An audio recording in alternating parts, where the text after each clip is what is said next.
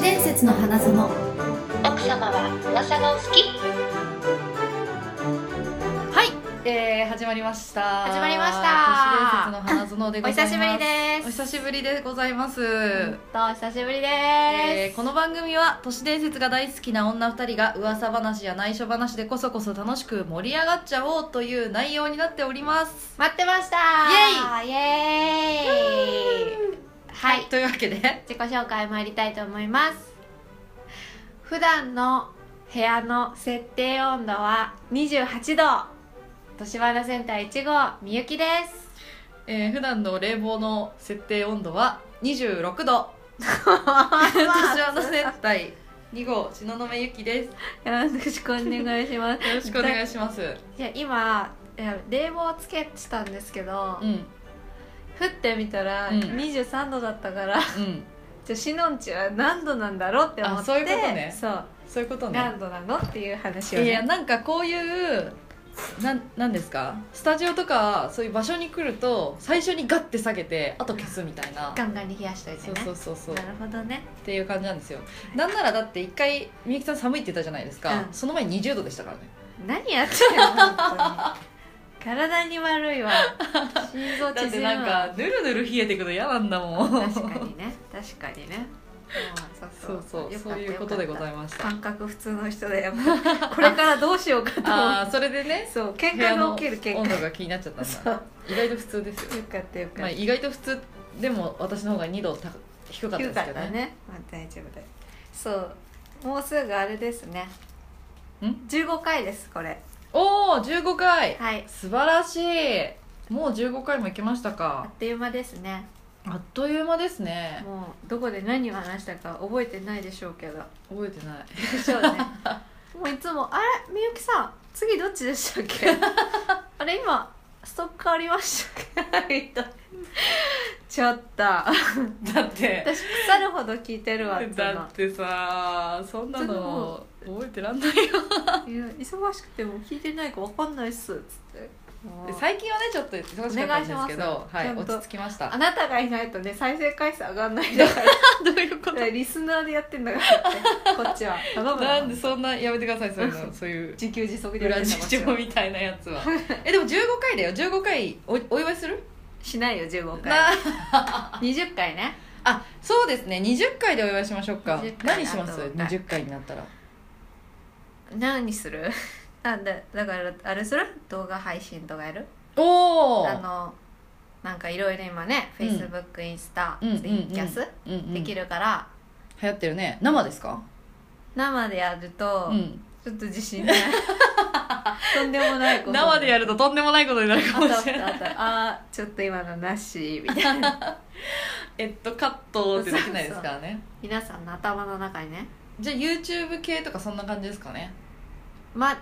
そうしたいそれが一あの番いいと思う生生じゃなくてテンポよく動画をねそう撮 ってもっと実際テンポ悪いからねう ち らの会話そんなことだないよ、からうん、ご要望があったらいつか生にしたいけどなんかさ、うんうん生配信ってしてさ、うん視聴者数出んじゃん画うんうんう面、んあれ寂しいじゃん なんかどうする3人とかだったらもうお茶飲むよね パン食べ出しちゃうもん パン食べちゃう チョコパン食べ出しちゃうそうする 確かそうにねしようなんかこう、でもやりとり生でやりとりできるのはいいよ ねあそうなんですよねあのコメントを拾うことができるからそうそうみゆきさん美人みゆきさん可愛い今日もとか噛み倒してるみたいな笑顔できついことにそうそうそういうのもやりたいね、うんちょっやとりたいもしいっすね20回か来月までになんとうか、んじゃあもらおうよしあのもしなんかあれあったらアイディアアイディアあったこらういうことやってほしいみたいうんな私は生配信できたらしたいただ20回はとりあえずだからうん動画あの生じゃない動画ねそうそうね、うん動画やるん かやるんだ OK やりましょうみゆきさんの気が乗ったらやります綺麗なはい綺麗な綺麗な何綺麗に映るカメラ買わなきゃと思っていやそんなのだって全然あれですよ iPhone とかでいけますよあそっかそっうか、んいけるいける iPhone すごい有能だからね今はね、はいじゃあはいそんな感じで、はい今日もよろしくよろしくおお願願いいししまますは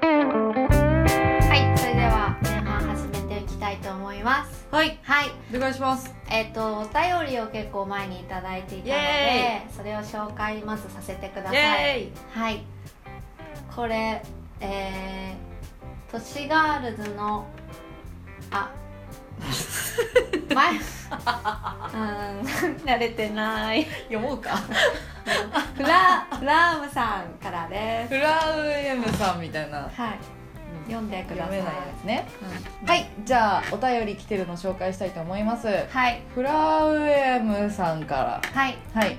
えー今回はテーマリクエストがありメールしましたそのリクエストとは動物に関する都市伝説です自分はあまり動物都市伝説を聞いたことがないのでもしよかったら調べてみてほしいです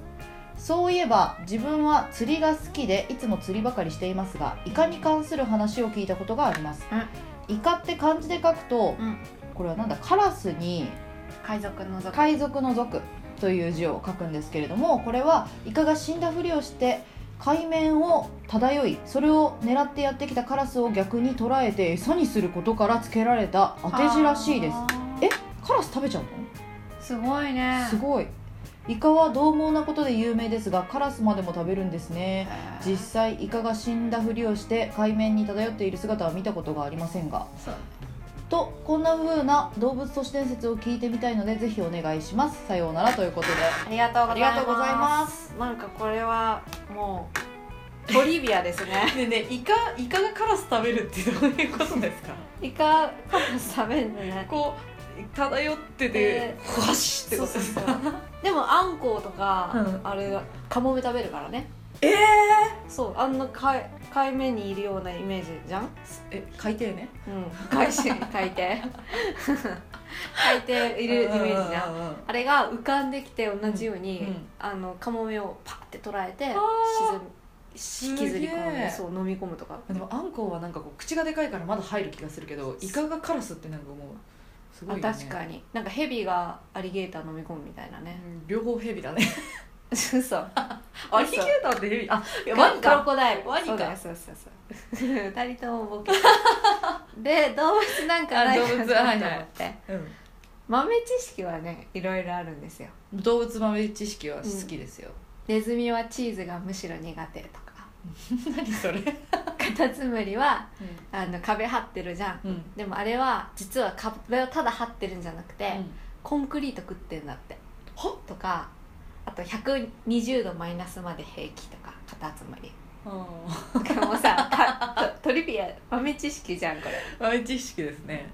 だからなんか都市伝説面白いのないかなと思って、うんあこれあると思って今日はその話をしたいと思いますえっと動物裁判ってご存知ですか知らないじゃあ今日はその話を 知らないですよね知らないです、うん、でもさっきシノがすごい勘がよくて、え中世のお話って言ってたんだけど、もうまさに中世ヨーロッパでのお話イでエーイすごいすごいだって中世動物裁判っていうバカな響きが中世っぽいなって思って中世ちょっと頭おかしい、ね時代だからそううん流行してましてました動物裁判が動物裁判がねで裁判が正式にその裁判っていうのは正式に裁判所で行い弁護士もついたもうんうんのとされてます、うんでその形式も動物なのに、うん刑事裁判と民事起訴と分けられていてまるで人間と同じスタイルでうんやってたのねはいで最も裁かれる機会の多かったのが豚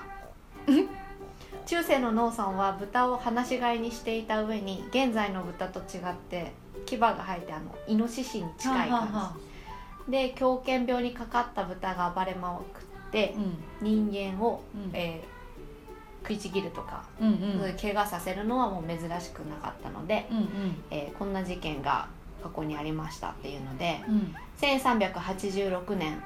フランスのファレーズで子供の顔と片腕をきみ噛みちぎった豚がドーブイのもうダメだドーブイの鼻と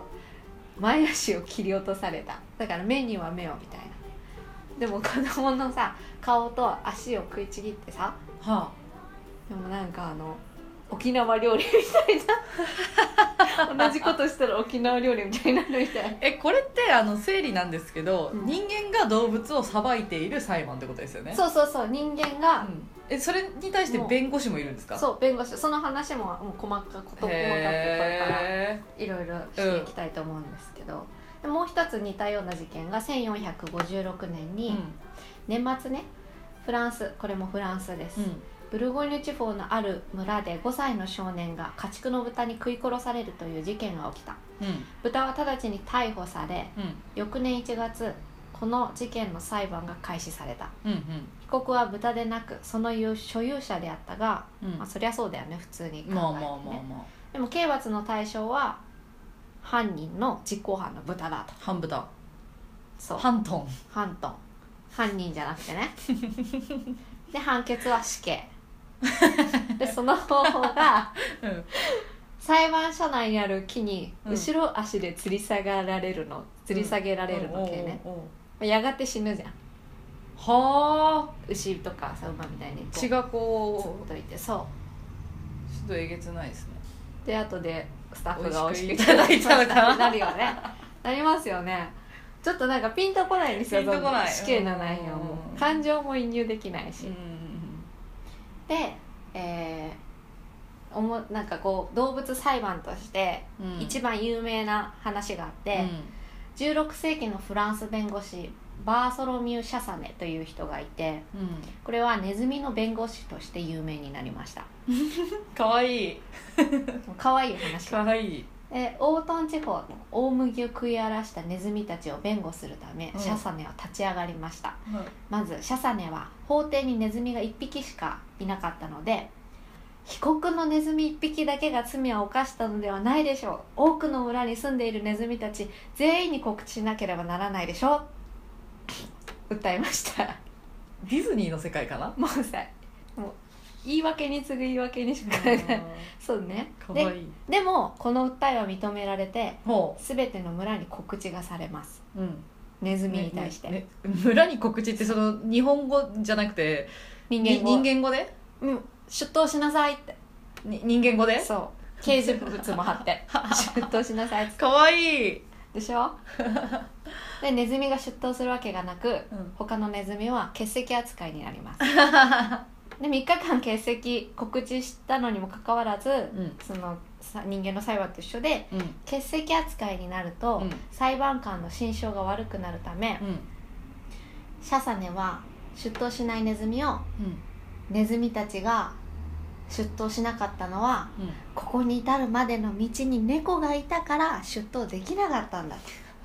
弁護士もしたのトムとジェリーかな、こうしてありとあらゆる法的手段で弁護するシャツネは、ネタがなくなると人情に訴えかけてうん今度は被告のネズミと仲間たち全てが罪を犯したのではない何人かが罪を犯したからといってまとめて殺すなんて人道に反するのではありませんかと。ほうほうほうほね、こうしてシャサネの熱弁が通じううん退去命令のみで済んだと いうで退去もさ通退去じないからさそう全然全然なんか人間が勝手にこのドタバタしてる感じがすごい可愛いよね、かわいいけどさそのかその裁判には税金が使われているんですかね使われてると思います よ絶対そうだと思いますだってちゃんとこのシャサネは自分は別にネズミを弁護するために弁護士になったわけじゃないでしょうんだけど弁護士依頼されておそっかお給料もらってお金が出るてかるんだらそうで他にも、えー例があって、はいこれ、えー裁判にかけられたのは動物だけではありませんハエミミズアリバッタモグラ等の害虫害獣も裁判にかけられましたはい例えばブドウ園を表した毛虫にはうん6日以内に畑から退去せよと判決が下りました、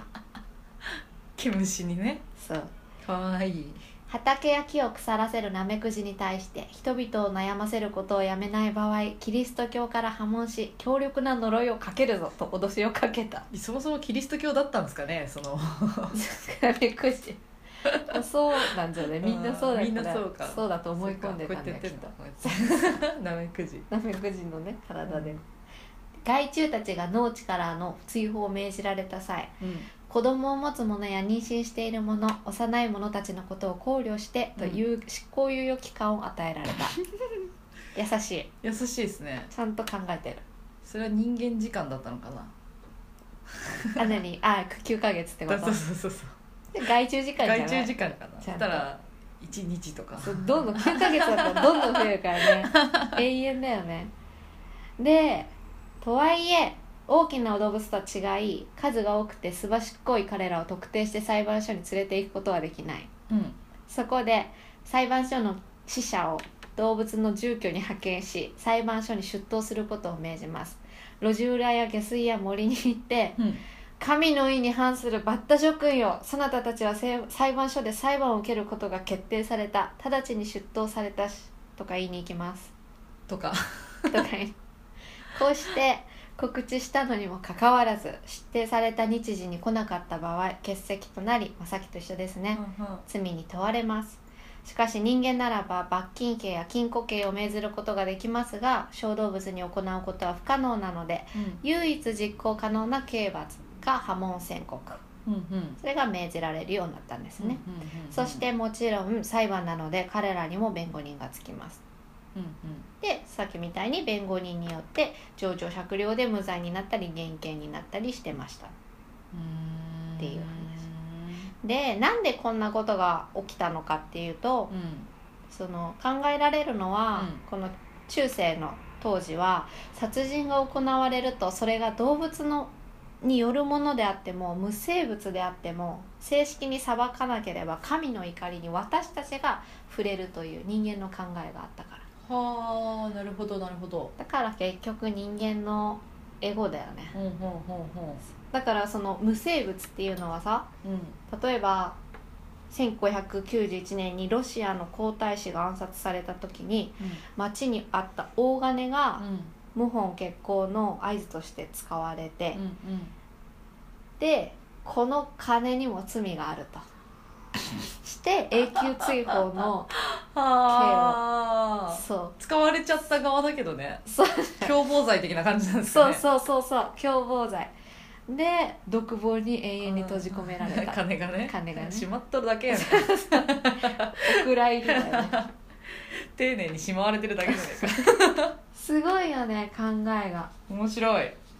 っていう話えはいこんなお話でしたありがとうございますはーいはい、えー、ということで次ははい東雲さんが話す番なんですけれども、はい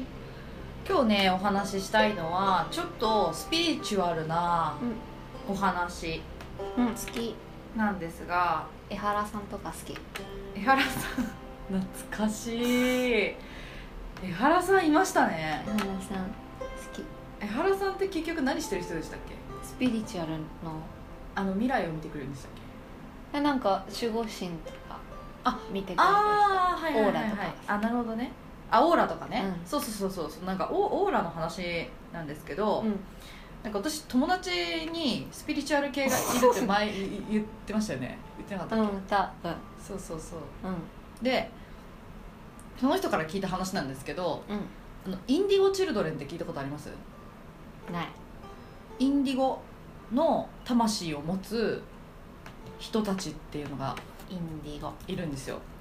うで、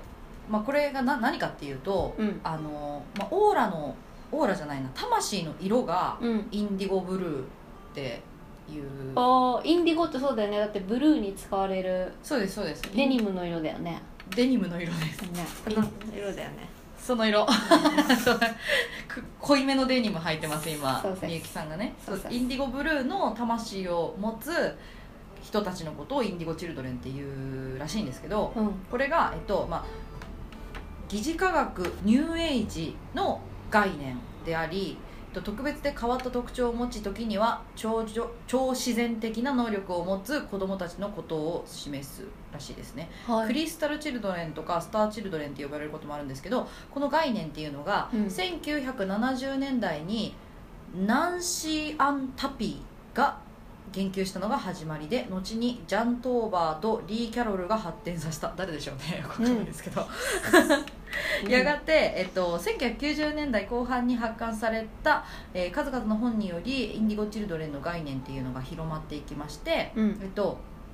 そこからの10年間でいくつか映画も作られその性質と能力に関する会議も開かれたと、ね映画あんだ、まあ、その辺で話題になっていったらしいんですけど、うん彼らの特徴としては、うんえっと、テレパシーとかうん超常現象的な能力を持っていて、うん人類の進化における次のステージを示すというものから、うんえっと、同年代の子どもたちより共感的でクリエイティブだとするものまで幅広く存在すると、うんつまりちょっと不思議なもう本当にうんあの本当に超能力みたいなとこまで行っちゃってるよっていう人たちもいれば、うんちょっと共感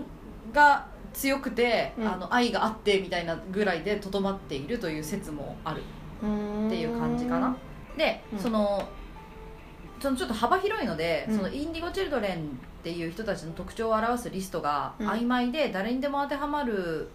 そのバーナム効果ってあるじゃないですあかそうなんだっけ誰にでもそれ当てはまることをあの占いのやつとかそうそうそう誰にでも当てはまることをさも自分だけうん、に当てはまるように感じてすごく信じちゃうっていうやつ、にしているんじゃないかって批判する人たちもいるとうん言うんですけど、まあ、ちょっと普通の人とは違くて次の魂その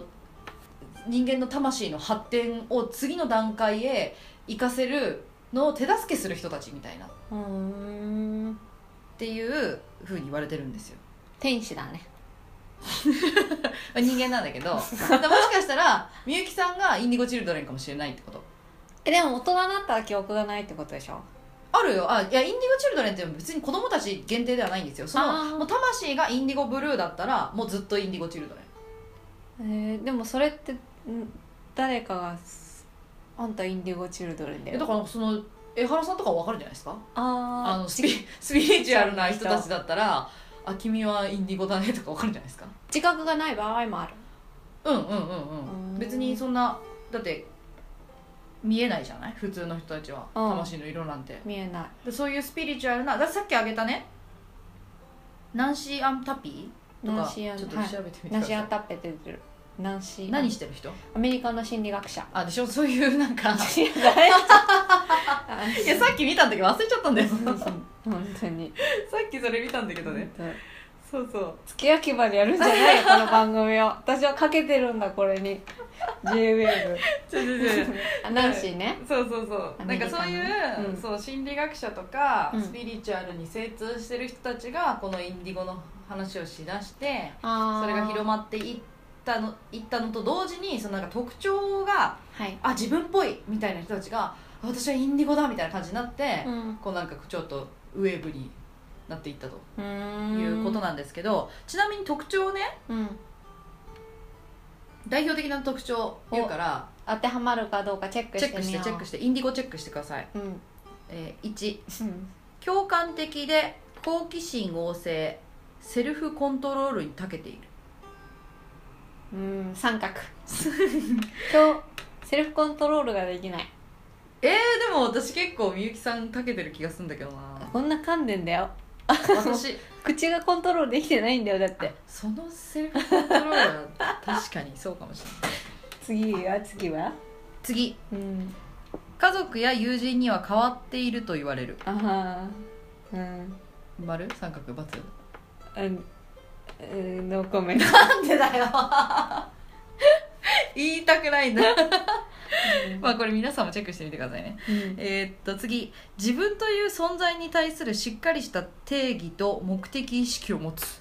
うんある丸うん幼い頃から次幼い頃から無意識のうちにスピリチュアルなことに強い興味を示すないうんうん、えー次自分には生まれてくる意義があったと強く感じるそうでもないまあ今のを平均して聞くと、うんえーみゆきさんはノットインディゴで すねノットインディゴだねノットインディゴだったねうんまあ、だからそのうんこれは私が友達から聞いたんだけどそのうんインディゴ・チルドレンの目的っていうのはやっぱりうん全世界の人類をうん、次の魂のステージへ上げるっていうことらしいんですよ。えでもさ例えば私がインディゴだとしてね、うんうん、私の魂はどうなっちゃうの確かにねじゃあ別のインディでゴもがあれしてくれるその人たちはだってすでに上がってないとみんなも上げられないんじゃないのあじゃあ魂の位がもう高いんだでもなんかその他のね私が調べた中に書いてあったのはインディゴ・チルドレンっていうのはあんまり転生してないらしいんですよ。あーそなるのほど前の性が浅くて社会にあんまり適応できなかったりとかへでー生きづらさを感じている場合もあるんだってへでもそういう使命を持って生まれてるっていう、えへーなんか魂の位はすごい経験豊富だみたいなうんレベル高いみたいに言われたことはある私なんかへ誰かにに昔スピリチュアルですねなんかねそうだからそんな考えるんだよってでも違うねインディゴじゃないもっとインディゴでしたねノットインディゴだねだシノは私はねさっきのやつはわりかし当てはまるでもセルフコントロールには長けていないですこれ全部 さ当てはまんなきゃダメなの何個いやこ分れのは何度えっ、と代表的な特徴だから逆にもっといっぱいあるんなるほどねじゃない、うんで私たちはノットインディゴだからインディゴに助けられる側だね助けられる側じゃない多分探そうインディゴチルだねどうやって見つけられるのかねそのスピリチュアルのお友達に探してもらおうよだってそのオーそラ見えのる子が人見えるわけではないんじゃないかなでもオーラ見える人だったらわかるんでしょきっと多分ねオーラの色でもがオーラの色と魂の色っていうのはまた違うんじゃないですかオーマイそうなのわかんないけど聞いてみようちょっとちょっとオー私ラ見えもる人に私も全然普段はスピリチュアルの素の字もないんでねわかんないですけどスピリチュアル追っちゃうとさなんかどっか危なっかしいイメージないわかる わかるあスピリチュアル系ってなるよねそうそう、うんだからちょっとねちょっとあれしてたけどでもこれを機にちょっとまあでもちょっとさそのやっぱ都市伝説ってこう幅が広いじゃないですか幅広いくくりが広いから、うんこうスピリチュアルもちょっと入ってきてるところもあるからねそうだオカルトそうそうそうそうみそうたいな感じでねっていう感じで今日はお話ししてみましたありがとうございました面白はいい話お疲れ様でした、様でしたサクサクっといっちゃってうん、エンディングですけどああ寂しがらずに楽しかったねうん本当かいいやいやいやいや なんかちょっと久しぶり感があったから さ久しぶりだね、はいそしたらうん今日はちょっと最後に、えーとコメントをブログにもいただいてるのでやったー、いすごいなすごいこれちょっと紹介したいと思います、多分女性あ女子ですねうんうん、おミッチさ名前似てるんね私もミッチーって呼ばれてるん ですよ一部の人からそうこんにちはこんちにはってなってるよ あれあれ私やめてみゆやめきさんなんじゃないのて違う違う違うちょっとこんちには私工作してんじゃないやのめて やらんわ 本当似てるね都市伝説大好き女子です iPhone ユーザーになって6年初めてポッドキャストを聞いたらちょうど「年花」1話が配信された日でおー運命を感じていましたおおすごい私は以前サンシャイン水族館で働いていましたがはおーおおリニューアル前には、うんクラゲの前で写真を撮ったらクラゲ全部人の顔になったとか今鳥肌すごい私も鳥肌だった赤い服を着た女の子がこっちを見てたとかいろいろあったみたいです今でも唯一聞くのはエレベーターの鏡にそこにはいないスーツの男の人が映るという話ですえー、怖えサンシャイン60の60は先般で裁かれた人の人数って言いますしなんかありそうですよね都市伝説は王道ですがやっぱりディズニーやジブリが聞きたいです探すと有名でないものもたくさんあるみたいですよ長々すみませんこれからも更新楽しみにしています YouTube の方も更新待ってますありがとうございますいあやりがと女うござ子いま嬉すしいですねいや女子嬉しい本当嬉しい、えーえしかもなんか結構きついホラーがねえ女子びやっっぱくりした女子ぶっこんでくるすいいご感いいじやでもクラゲの話いいですね聞いたことあるこれないないないないその水族館の話は聞いたことなかったですね今さすっごい綺麗になっちゃってさサイうんズ、うんうんなんか全然違うもんねその前だもんねもう見れないねクラゲのえーその写真見たいな、ねでも噂ですもんね誰の写真とかわかんないかなあ検索してみようかなあ後で検索してみよ うあるかもねサンシャインへえー、そうなんだクラゲに人の顔ってどういうこなんか赤い服の人の話はなんとなく聞いたことあった気がするとあ本当そうそうそうそのなんか前に話した時に、うんあのお札がが地下にあるみたいな話したじゃないですかあでその時に、うんあのあ赤い女の人が出るみたいな話を聞いてたんですよそう聞いてたからなおさら怖くてへーちょっとねシンクロしてみたいな、えすご い今調べたけどクラゲの心霊写真はないそれはネット上に上がってたらすごいけど ねでもさあなんだっけ A, A だっけなんか平べったいあの縁側えいうんの,、うんえいねうん、のお腹さ顔に見えるよねなんかすごい困った人の顔ああれはわかるあれだって顔なんじゃないですかあれ顔じゃないよあのおお腹ののひなんつうのエラ呼吸ああの顔はここにあるんだけどあそっかそっかそっかう目は上にあるのねそ目に見えるやつうねそうなんかこういう顔に見え るこういう顔潰してるやつねそうそう潰してる顔に見えるかわいいああいうんじゃないねクラゲねそれそれあ顔に見える映ったっていうそ そうのままじゃないですかそうだよねえー、サンシャインいろいろあるねねそうなんだよやっぱ行かなきゃそうこんな感じでねちょっとあの8月の放送分どっかでさうん怖い話大会みたいなのを怖い話大会ねやりましょうはいはいそんな感じじなんだけどはいはいもういいいいいいんじゃない嘘もうないの、なんかないの告知とかもうない告知はないよしばらくじゃあちょっと休んでください、はいというわけでそろそろ終わりの時間が近づいてまいりました ふんこの番組内で話したことは何なの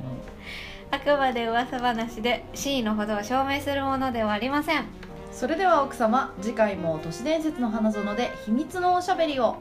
ごきげんようごきげんよう